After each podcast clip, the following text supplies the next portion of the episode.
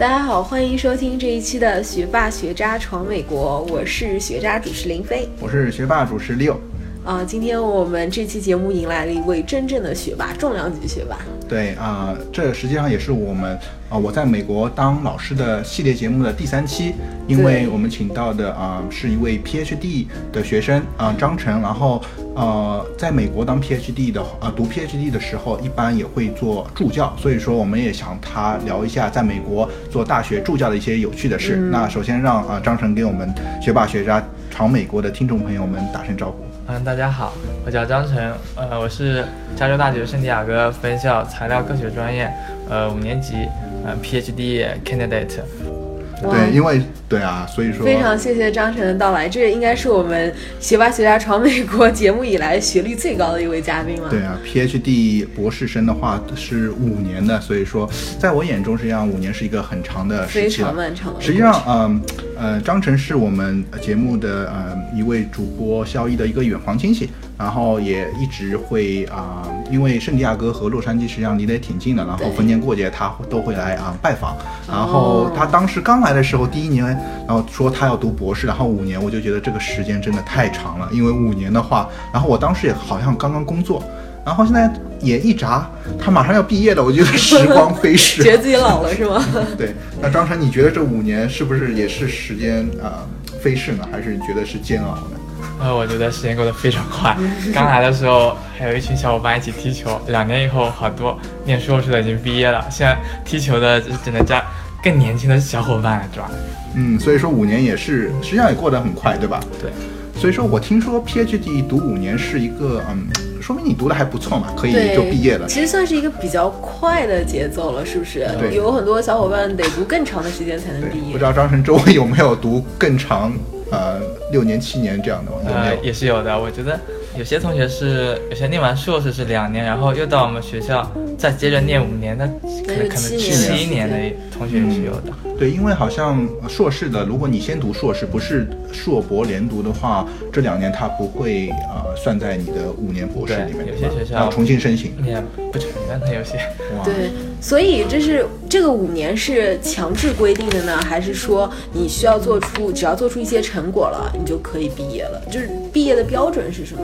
呃，以你以以你导师的一些呃学术标准。呃，来衡量的有，呃，也有小伙伴四年毕业的也是有的，比较厉害的。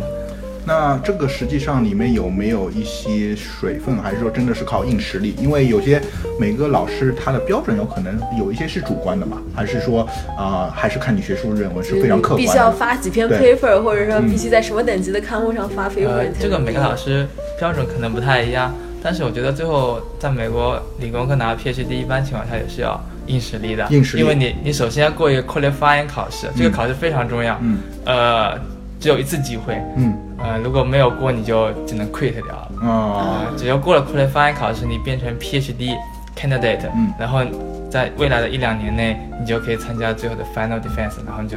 呃，拿到你的 PhD 那这个就是 qualifying，就是一个入试，实际上是一个资格认证的一个，是是在你第几年的时候要做这样一个？一般第三年、第四年的时候。第三年、第四年，那很多你说只有一次性机会，那说明很多读 PhD 如果没有通过，他们只能只能 quit 掉了，就不能再读 PhD 了。哇，那就相当于浪费了三年的时间。这样的同学也是有的，就比较，哎呀，可能就比较悲伤。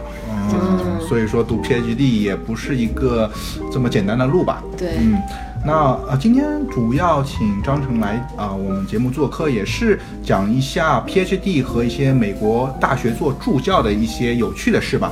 那首先我知道张成他自己的经历也比较丰富吧，因为他当时是大学是在北京我们的帝都读的，然后中间也是让到我们的宝岛台湾做了一些嗯交换嘛。然后最后现在在美国读，实际上对这个三个不同地方的一些中美教育的一些呃文化，包括教育的一些，也有自己一些看法。包括实际上林飞，你也好像在啊，大学是在中国浙江读的。对我一开始在浙大读的本科，然后读到大三的时候去澳洲交换了两年，然后后来又来美国。所以说你对。不同地方的一些教育，实际上也有自己的看法。那我实际上只只在美国读过大学，所以说我也很好奇，实际上两位对在不同的地方的一个教育文化，实际上有一些什么不同点？包括两位都是在国内读的本科，然后到一个其他一个第三方，个台湾和澳大利亚读了一个大学交流，然后到美国读了一个硕士和博士。那你们中间觉得自己有一些这几个地方有一些什么差异呢？啊，张成可以先分享一下。啊，我觉得在大陆。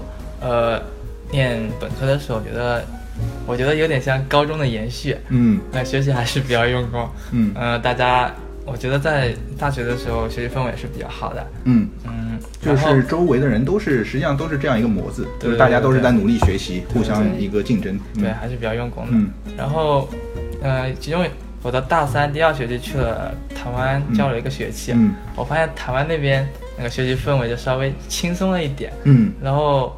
嗯，教授上课的时候就稍微课堂的气氛就稍微活跃一点，嗯，就是好像压力没有这么大，有可能是更加稍微轻松一点，对吧？嗯嗯。呃，台湾用的是那个呃美国原版的教材，然后呃，但是他上课的时候说又是说中文，然后所以说他的书是英文的，然后说是说中文，对对对，好多 课都是好多课都是这个样子的。然后我觉得台湾就是可能就现在大陆跟美国的一种。过度过过过度的一种形式，嗯嗯，然后到了美国以后，啊，我觉得可能课课堂上师生之间互动会稍微多一点，嗯嗯，尤其是美国同学会发言比较积极，对对，发言比较。但是我发现我们可能亚洲的同学发言，呃，都都比较沉默一点。这有可能也是呃，我个人在国内读中学、高中就觉得，呃，老师说的都是对的，基本上我们就要听老师讲的。但是啊，我刚来美国，实际上像。就是非常同意啊，张晨前面说的一个观点，就是说中国同学一开始都不太说话，因为老师说什么我们就听就好了。但是美国同学有时候就会跟老师，呃的建议，呃不同意老师建议，他就会跟老师有可能有时候就是或争吵或者是讨论。我就觉得很奇怪，哎，你这个不尊重老师。所以说刚刚来的时候不太懂，但是最后也是了解，实际上这也是一个学术的一个探讨吧。所以说他们也是很愿意去表达自己的意见，老师实际上也很欢迎。那这个是我当时啊也同意张晨到美国来说第一个对我的一个文化的一个上的冲击吧。那不知道林飞。在这三个不同的地方有有什么一些不同的看法？呃，其实我挺同意张晨的一些看法的。就是在国内的时候，我觉得大家真的就是继续延续高中那种好好学习的模式。然后有些人，就比如说我室友之类的，他们可能就早上七八点就背着书包，然后去图书馆了，先占个座，然后在那边一直学习，学习到十一点熄灯，然后回到寝室，就是非过着非常刻苦的生活。那澳洲的话，我觉得可能学习压力会稍微轻。轻松一点，然后课堂也会相对活跃一些。然后澳洲有一个呃。有一种比较特殊的课程形式吧，叫做 tutorial。呃，我不知道国内有没有这样的模式，就是并不是 professor 教授在那边授课，而是 TA 呃专门开一堂课，然后如果大家有任何呃做到碰到的难题啊，或者不懂的知识点，都那 TA 都会在课堂当中给大家分析讨论，相当于一个习题课的模式。啊，还有我就觉得在澳洲的话。呃，其实 reading 特别的多，就比如说我之前有上门就是澳洲的毛利人的文化的一门课，然后就会每一个每个星期都会被要求读非常非常多的文章，然后课堂当中和教授的互动比较多，就是大家每一个人都会需要发言，然后谈一谈你对这期这个这个周 reading 有一些什么样的看法，然后有一些什么样的意见等等，就是你在课堂当中需要说非常非常多的话。那澳洲读书也是很。压力很大吗？还是说也比较轻松？呃，就是要看一些课啦。我觉得，就如果你选到呃数学课之类的，我觉得肯定是中国人的强项，这个东西可能会压力稍微小一点。但是如果像碰到那种，呃，毛利文化研究，或者说是什么电影啊，或者涉及到文化跟 reading 和 writing 有关的一些课程的话，那可能压力就会大一些。那你觉得像，因为澳洲和美国都是一个西方文化嘛，那他们两个国家在教育方面，在大学方面的，你觉得有一些什么很大的区别吗？还是呃，我我我觉得非常的接近，非常接近，对，都是西方的一个教育方式。对对对。那我最好奇还有另外一方面，除了读书以外，就是一个课外活动。因为我在美国读大学，在加啊加州大学洛杉矶分校读的时候，感觉美国人的业余生在大学的生活基本上是丰富多彩。觉得实际上他们在业余花的时间比上课也多，因为一般一周也就四五节课。那之外的，他们基本上就是自己的一些爱好，参加各种各样社团，是嗯摄影社啊，然后戏剧社啊，然后去嗯很多体育活动，包括很多做一些打一些零工什么，就是非常丰富多彩。然后感觉他们呃有可能花在呃考试和花在啊课堂的时间很少。但我不知道啊，两位对于课外活动不知道有什么看法？就是中国、美国，你们都是觉得啊，中国。呃，就是中中美之间和中澳之间，或者有什么？我我觉得其实，呃，课外活动可能。呃，美国这边真的是特别重视体育的这样的一个文化。就比如说啊，在学校里可能最 popular、最受欢迎的学生，他可能并不是成绩最好的学生，或者也不是颜值最高的学生，但他一定是那个体育特别好的学生，特别是在美式足球、美式橄榄球方面特别出色的学生。他在入学的时候都会受到一些啊特惠政策等等。所以我觉得这点还是跟中国有非常大的不同。嗯，来到美国以后。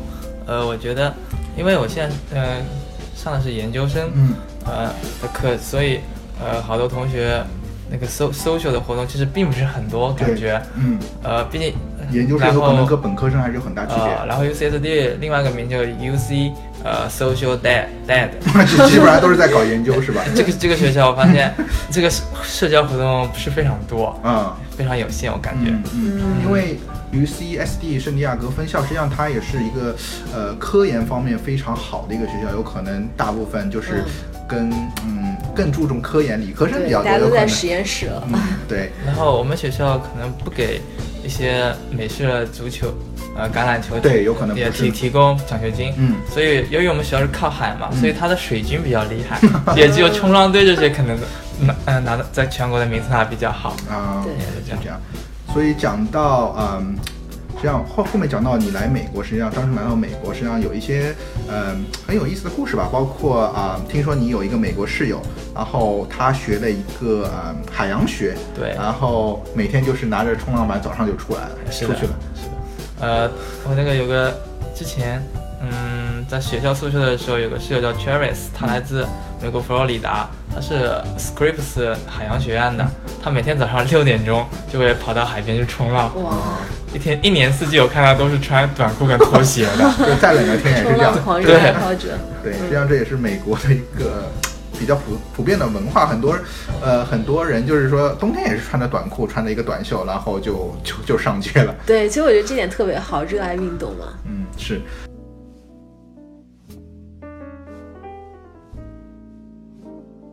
学霸学渣闯美国，海外游子的大本营。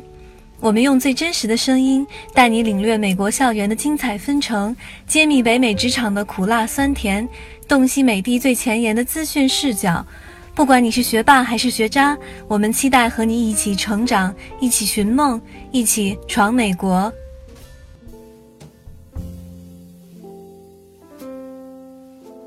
那。呃，讲了这么多，那我们讲到今天的正题了，就是说我在美国做助教，然后在大学做助教。实际上，在美国大学做助教，实际上有很多权利的。然后，因为我当时做本科生的话，很多啊，因为我们是大课嘛，除了一个教授以外，基本上像研究生 PhD，他就会有一个大班，有可能一百个学生，他有可能有五个 PhD，然后上一些小课，包括监考。包括批卷子，实际上做 PhD 还是挺幸福的，因为你有很多权利，对不对？不知道张晨是不是也经历过监考啊，然后批卷子啊，然后又帮学生上课这样的一个经历？呃，我觉得在这里课程一般分成两部分，呃，分成两种，一种是 lecture，嗯，就就像中国的大课，对，普通课堂，嗯，这样子；还有一种是 lab 的课程，实验课，实验课，啊，这两两个是不太一样的。呃，如果是 lecture 的那个 TA，你就嗯，助教，对。你有时候就要呃，有时候要习题讨论课，有时候要上一下，还要帮学生改卷子，嗯，有时候还有 office hour 给学生打打打乙，打答疑，对。对，有，然后最后是 final 或者 midterm 的时候，你要给他们呃监考啊，如果是 lab 的话，嗯，呃，就是实验课，对，实验课不太一样，你就要为他们准备一些实验器材呀，嗯，嗯，还要帮他们，呃，实验在在做实验之前给他们演示一下怎么做，注意一些安全事项，对，最后还最后呢就。跟他们讲怎么写实验报告的话，就改实验报告，就这样。嗯，听上来听上去好像是上得了厅堂，下得了厨房。作为 P A 的话，又要会改卷子，又要和学生交流，又要会上大课，又要会做实验课，那真是不容易。要有动手能力。对，那在做那个助教的时候，因为我自我感，呃，当时我自己的经历吧，因为我在啊 UCLA，就是呃加州大学洛杉矶分校读我这个专业经济学的时候，我们很多助教也是来自于世界各地嘛，啊，基本上有美国的，然后有啊什么阿根廷的。啊，然后也有就是来自于我们中国的啊那个 PhD，然后每次的话，基本上我们中国学生都会选我们中国的助教，因为感觉我们中国的助教那真的那个思维是缜密啊，然后就是非常非常聪明，做数学题基本上就是不用打草稿。啊，然后做他们有很多习题，基本上就是当场可以在黑板上写，然后就说的头头是道。然后呃，有一些学生拿了一些南美洲或者阿根廷或者是美国，觉得啊就可以看出实力的差距，觉得中国人真的是这种呃理科方面真的是非常非常强，然后是呃非常仰望，所以说我们都会选中国的助教。所以不知道张晨，你们那边是不是像你这样的中国助教会受到学生的青睐？呃。这也看情况，有时候，嗯，一般如果是比较理论的课，嗯，中来自亚洲的可能助教稍微好一点，嗯，有时候动手能力，像实验课，有时候是美国助教稍微好一点。哦，所以说这个也是我们从小的一个动手能力，还是因为我们一直在节目中提到，实际上美国人从小就培养他们的动手能力，所以说你也是觉得在动手方面，呃，亚洲人和美国人还是有差距的，还是有一定差距，我觉得。但是，嗯，现在我觉得应该差不多了。它是不是是？你是觉得是在本科，因为你在本科中也应该做了这些实验嘛？是不是我们是在这方面的培养不够，还是说整个一个思维上就是觉得这个动手能力有可能不是这么重要？呃，我觉得应该是思维上有点关系，因为美国人可能嗯胆子比较大，就敢敢敢做 敢做。我们中国人的话，有时候亚洲人民的话就看清楚再做，对，看清楚然后嗯瞻前顾后，有时候不敢做，有时候就是。要害怕那个担心那个结果会不好，美国人就敢做，他反正失败了也没关系，他接着来。然后我们我们总是想一次性就把它做好，做完美。但美国人不一定，他是要先完成再说。哦，就这样。对，实际上这是不只是一个动手能力，实际上一个思维的结构，就是他们从小就接受这种要去尝试、要去闯的这种。对，失败没有关系。嗯，对。那不知道在呃，因为我觉得做助教还有一个很好的，就是说啊，做会做很多监考。就是考试的时候做监考，不知道在监考中会会不会有一些有趣的小故事呢？因为我觉得监呃考试的时候，嗯，真的有很多啊有意思的小故事嘛。呃，是的，有时候呃有些有些同学有些美国学生考试在考试过程中经常会问你一些奇怪奇奇怪的问题，虽然这试卷上写的非常清楚，但是他总是在问着问的。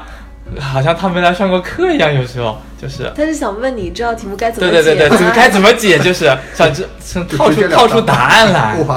对，但有时候如果你真的比呃问问反了，有有时候有些可能就会直接告诉他，偶尔也会有的啊啊，但一般情不会告诉他，并且还有嗯，有时候看到有同学可能一些违规的行为，呃，一般都是。亚洲的亚洲的助教一般都是稍微提醒他一下，但是有时候眼神交流一下。有时候美国的助教可能就直接把你叫着 stand up 了，就可能就直接叫你出去了，就是。嗯，那你有见过什么比较奇葩的作弊手段吗？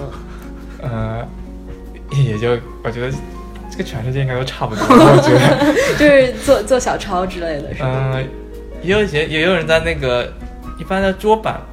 椅子反正有个板的嘛，都会写写上一些写一些小字，这有时候有的。我上次有看到有一次有个美国学生本科生在上面写了好多公式，抄在上面，后来被我们一个美国助教发现了，呃，就把橡皮把它擦掉了。哇，断了他的生路。对，说到这一点，实际上我觉得很有趣，因为中国基本上的课堂都是有一个桌子嘛，然后就是很普遍的那个呃那个就是呃。桌子，但是美国基本上很多大教室，像我们上课和考试的话，就是像一个电影院的一个模式，基本上一个桌子，啊，呃，基本上是一个椅子，但是你们有一个桌子，桌子是一个翻板，翻翻板，对，就是把那个右边的那个像很多去电影院一个板翻过来，然后在上面坐。基本上，而且这个很有趣的是，你考试的时候，因为你是基本上要。右右往右侧倾斜嘛，那你往右侧倾斜的话，你稍微瞄一下，你就能看到旁边的 一个人的卷子。然后特别有意思的话，有有些是左撇子的话，对，那两个就是可以对着看了，一个是左倾，一个是右倾嘛，对吧？呃，当左撇子的时候，有这么一块区域是给左撇子们准备的。所以，所以就是监考老师也深知其中的套路，然后就设计了这样的。对，因为左撇子和右撇子你不用作弊，就你基本上就顺着就能看到对方的。如果是左撇子。那太接近了，啊，所以说是这个，我也觉得很有趣，因为真的，因为你一块板翻过去，你是自动会右倾，所以说看到右边人写，这个也是很有趣的一个现象嘛，对。对。那我不知道，就是说很有意思嘛，就是说啊，做助教实际上权利还是很很很多，包括你要批卷子，包括你要决定他们最后能拿什么成绩，包括你觉得在这过过程中你怎么样做到一个公正？有没有一些学生会用一些比较特殊的方法来讨好助教？求你多给他一点分之类的。在合理范围之内是吧？嗯，有时候 office hour 的时候，可能有时候会比较热闹一点。有些学生会故意问一些问题，说这会不会在考试前考试中出现呢？就来套题。是对套题的同学是有的。有些就是有时候有些中国学生说什么想一起吃饭啊，偶尔偶尔去，但一般都都不不会去啊。但难得看到漂亮的妹子还是会去的，是吧？那应该有些也不会去，所以说基本上什么套路都没有用。嗯。这个是要做到一个相相对的公正嘛？对对对，反正一般改作业、改试卷都是大家呃负责一部分嘛，然后最后总的然后分数结起来就是了。嗯，对。那有没有那些就比如说期中考试、期末考试考完之后，然后有学生来跟你 argue、跟你争辩说，哎，这道题目我明明没有做错，你为什么给我批错了？或者说明明应该给我这么多分，你为什么少给我分了之类的？这种事情也是偶尔会出现。嗯嗯，有时候他他会直接。呃，发发邮件给教授，然后教授就就会叫我把那个试卷再看一遍。嗯，他一般情况下，呃，我觉得给分还是比较公正的。对，嗯，然后就会把那个学生叫过来。嗯，如果真的有很大的分歧的话，就会把那个学生叫过来一起讨论一下。嗯，一般情况下，嗯，他会被你说服。对对对，对是。嗯，那还有一个我也很好奇，就是说，因为作为一个助教，啊，基本上，呃，像加州。包括洛杉矶、圣地亚哥，基本上学生都是很多元化的，世界各地都有。那是。那你作为助教碰到的全国、全世界各地的学生，你都有一些什么有趣的故事吗？觉得啊，比如说中国学生有一些什么特点，美国学生，包括其他国家韩国学生这样子。啊，有时候改试卷、改作业的时候，你会发现，呃，中国学生、亚洲学生经常答案非常完美，完美，对，非常完美，但是。就太有时候太接近了，可能一个模子出来了，有时候看 可能大家可能讨论过。对对。美国学生有时候答案就是五花八门了，虽然有些有些人会可能有些比较奇怪的思路，嗯，总是会有一些，但非常少。嗯嗯，但是，并且美国学生的成绩两极分化比较严重。嗯，好的。好的非常好，差的也非常差。有时候有些有些是 A 加，有些可能就不及格。嗯，就这样子。那中国学生就差不多，大家都中间值，都在一个一个区域内，基本上不会太大偏差的，就是这样看到。对，那你在上课过程中，包括你上一些啊实验课或者是一些啊，就是说正常的课的一些，你觉得中美学生在发言啊，在上课的一个参与度上和各个方面，你觉得会有一些什么看法？呃，有时候实验课做演示的时候，美国学生都非常积极，各各个跃跃欲试想来试一试。中国学生经常基本上就是站在一边，要看冷冷眼旁观。冷眼旁观，你们来吧。嗯，对。所以说，美国人真的是在动手能力和那个，嗯，他们就很主动。可能中国学生比较害羞一点，但是如果是一些 A B C 的话，他们我觉得他们还是会也也有像美国人一样，比较比较比较那个积极。嗯，那你在你读这个 PhD 这五年中，你是觉得自己有一个 这样的一个过程吗？因为我觉得中国助教一开始也是比较缩手缩脚，有可能不快。像你演示的话，也有可能比较小心嘛。但是你是不是也试着在这个过程中自己成长，就是更加去啊愿意尝试，更加愿意去主动？啊，是的，我觉得呃在教他们的同时，我自己也在提高。啊，嗯，我觉得也也愿意去尝试一些新的东西。我觉得是，嗯，教学护长，护长，对。那我不知道啊，对于我们这些就是要来美国读啊本科或者是正在读美国本科，从你一个研究生一个助教的一个眼里，因为啊你教了很多啊呃本科生嘛，那你对他们来说有一些什么好的建议吗？如果他们要在美国发展，然后要啊拿好成绩，然后要更加去努力的话，你觉得你看到有一些什么问题？你觉得有一些什么意见给他们吗？呃，我觉得，嗯，上课之前最好可以预习一下，课后复习，温故而知新，跟中国其实是一样的。呃，并且，嗯，在那个有 office hour，你有问题马上要来问。嗯，我不让不要让他们，呃，今天的事情今天就要做完。嗯嗯，还有一些实验的话，你一定要弄清原理，是课前一定要准备好。嗯，其实，呃，实验课的话，基本上你。我觉得课前你就可以把实验报告那个提纲基本上快写好，再再来上实验，不然不然如果来上实验的话，一点没有准备，一问三不知，就白上了，很很浪费时间。有时候上课的时候，就一些学生就问，这原理是什么都不知道，他你教他怎么做下去啊？实验，做不了的。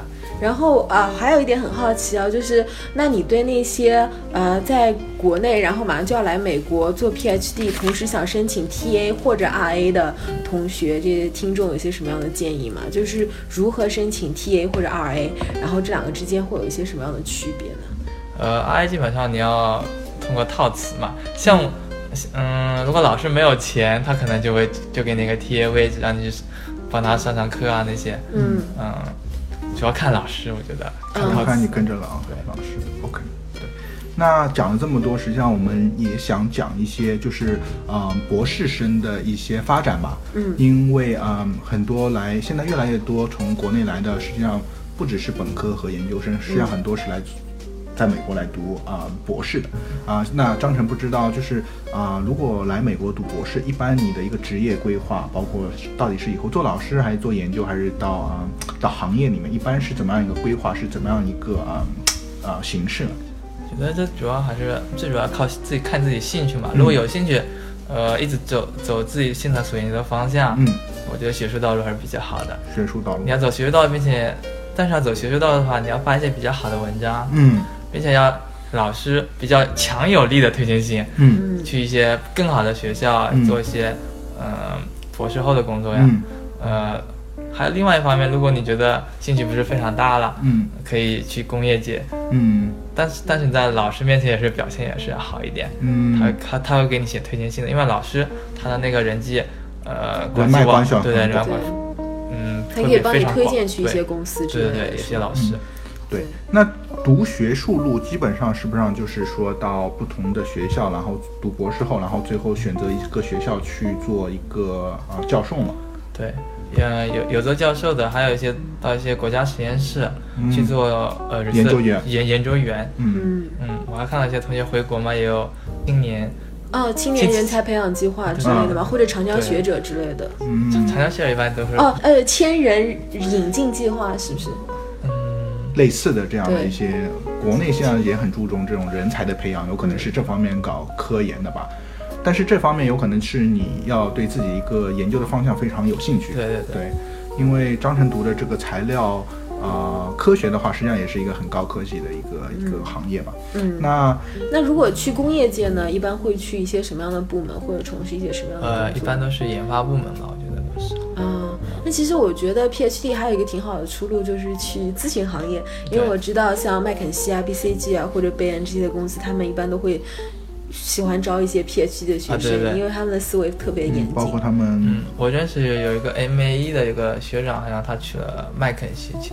嗯，因为呃，博士生包括他们一个写作能力，包括他们一个研究能力，实际上是非常非常强的。对。那张晨最后一个问题，我很好奇，就是说，因为我当时是觉得 PhD 这个路是，呃，只适合很小一部分人，因为我觉得五年是一个很长的路，然后科研研究也是比较枯燥的。对。那你作为一个 PhD 学生，也快毕业的，你是觉得怎么样的人适合来美国读 PhD 搞研究呢？呃，首先自己对这个行业要有非常大的兴趣，嗯，呃，并且要下比较大的决心，嗯，嗯。同时，我觉得在这五年过程中，呃，你要跟你的导师处理好关系。嗯，导师很关键，因为他是决定你能不能毕业的那个因为像张晨前面说的，决定他毕不毕业，然后申请信会帮助他到更高的学府去做研究，而且如果他要找工作的话，也需要导师。所以说，导师呃导师的关系是非常重要的，对吧？嗯，好。那这一期节目差不多也到这里了，我们非常感谢张成来我们节目做客，啊，也让我们了解到了一个在美国读 PhD，然后在美国大学做助教的很多啊有趣的故事吧。嗯嗯，对，那这就是我们这一期的学霸学渣闯美国，谢谢大家的收听，再见。